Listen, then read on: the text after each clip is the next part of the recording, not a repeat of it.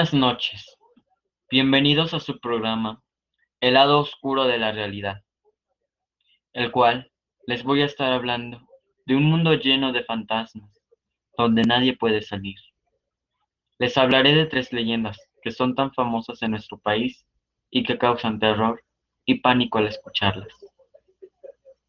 Así que acompáñenme y espero puedan llegar al final de este programa.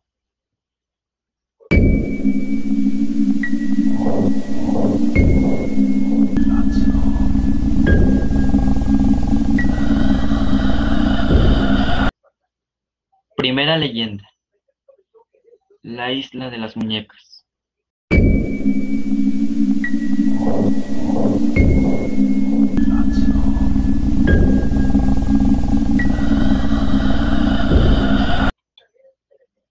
Un lugar muy popular en Xochimilco, en la Ciudad de México, es la llamada Isla de las Muñecas.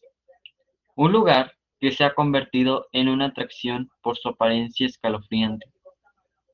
Cuenta la leyenda que el señor Julián Santana, quien habitaba una de las chinampas de Xochimilco, descubrió el cadáver de una niña que murió ahogada muy cerca de su casa. Después de su hallazgo, comenzó a escuchar voces y susurros que le hicieron creer que se trataba del espíritu de la pequeña, por lo que comenzó a proteger su hogar colgando muñecas por doquier. Esto para mantener a esta alma en pena tranquila. Sus primeras muñecas fueron encontradas en la basura o cerca de los canales, pero la gente poco a poco fue haciéndole donaciones para que la isla quedara repleta de las escalofriantes muñecas que actualmente se pueden apreciar visitando este lugar abierto al público.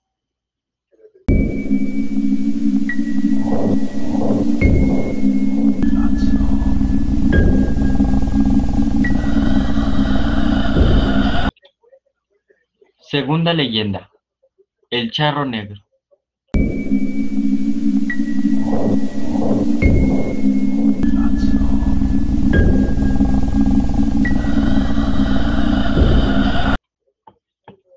Se dice que en las carreteras y los caminos de diferentes pueblos de México, muchos han encontrado con un charro vestido de negro, que monta un hermoso caballo negro azabache, con los ojos de fuego. Este les ofrece riqueza a los viajeros a cambio de una cosa, su alma.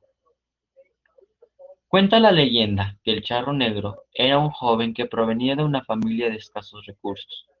Su avaricia y vanidad eran tan grandes que incluso no comía con tal de ahorrar y así poder comprarse las mejores ropas. Harto de su situación, invocó al diablo con todas sus fuerzas, hasta que lo consiguió. Hicieron un trato. Él obtendría infinita riqueza dándole a cambio su alma. Ambos aceptaron. El charro tuvo todo lo que siempre deseó, hasta que pasó lo que nunca imaginó. Se cansó de ser rico y de que las personas solo lo buscaran por interés. Al recordar su deuda con el diablo, tomó una bolsa de dinero y huyó montado en su caballo. El diablo lo descubrió y se cobró la deuda antes de tiempo, ya que en realidad esperaría a que el charro muriera para quedarse con su alma. Como castigo ante su traición, el diablo condenó al charro a vagar para buscar a una persona tan avariciosa como él para que tome su lugar en el infierno.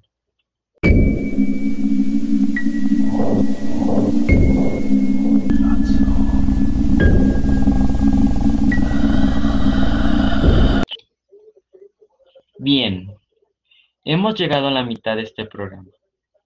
Así que ya saben público, mándenos un mensaje de texto al teléfono que ustedes ya conocen para contar su historia escalofriante que han experimentado.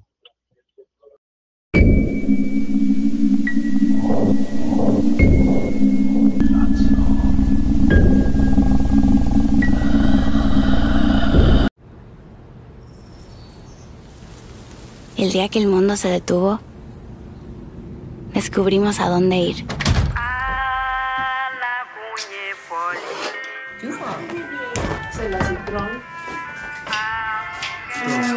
Y le echan, le echan, vas a feo, así que... Perdidos, pero juntos, nos volvimos a encontrar. Nos dimos cuenta de que las cosas que importan se merecen su tiempo.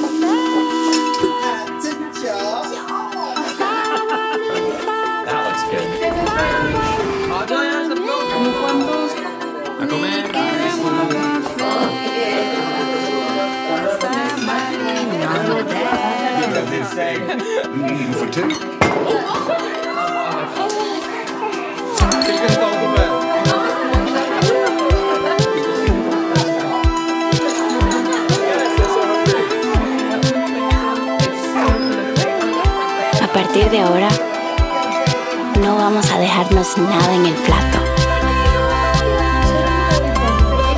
Porque hemos aprendido a disfrutar los momentos que siempre han estado ahí. Saben mejor que nunca.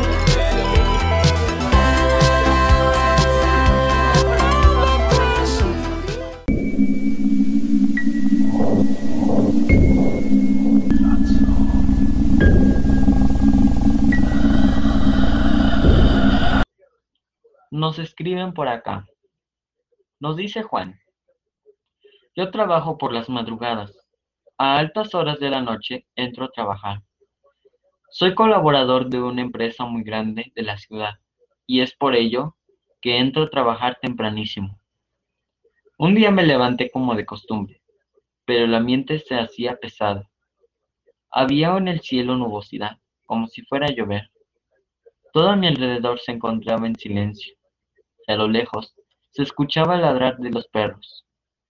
Salí de mi casa y al llegar casi a mi trabajo me encontré con una mujer vestida de blanco. Pero no iba sola. Estaba acompañada de varios perros que le ladraban alrededor. Me acerqué muy lentamente. Mis latidos de mi corazón se aceleraron. Empecé a tener un gran dolor de cabeza, pero no me importaba.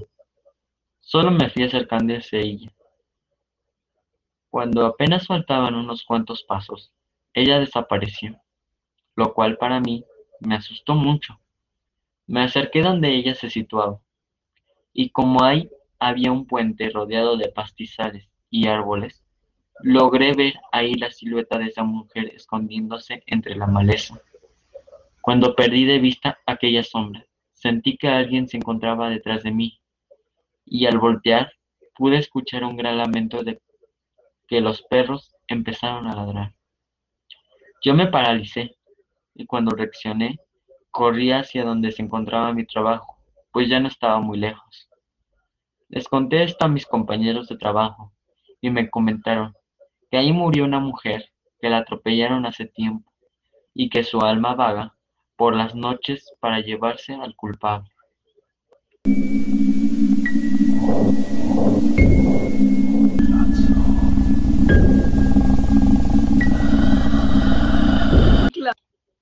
Muchas gracias Juan por contarnos esta gran experiencia y que te dices el valor de enfrentar a esta pena que vaga por esos rumbos.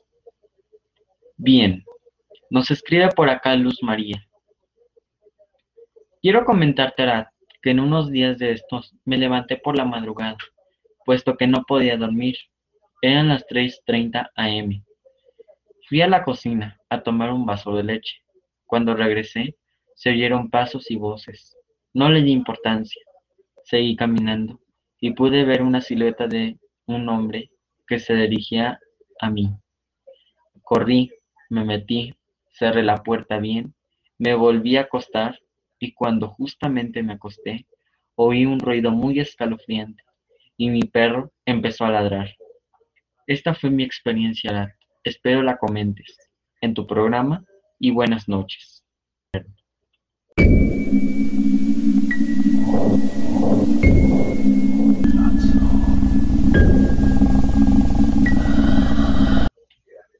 Tercera leyenda. La Llorona.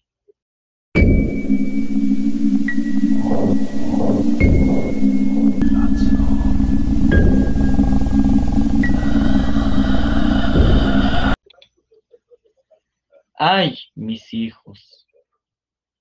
Es el desgarrador grito que prácticamente nadie quisiera escuchar en una noche fría y oscura. Escucharlo en vivo querría decir que estás a punto de encontrarte con la Llorona, una de las leyendas de terror más populares de México. Existen varias versiones que indican su origen. Una de estas datan de la época prehispánica, señalando que podría tratarse de diosas como Cihuacóatl, Coatlicue o Tonantzin. La que habla de Cihuacóatl cuenta que esta diosa empezó a aparecerse en el lago de Texcoco alrededor del año 1500 para advertir a los mexicas de su terrible destino. Decían que habían salido de la profundidad del lago y que habían bajado de la montaña. En esta versión de la leyenda, sus hijos son los mexicas y se describe como una silueta blanca de vaporosa vestimenta con el cabello suelto y dos cuernos en la frente.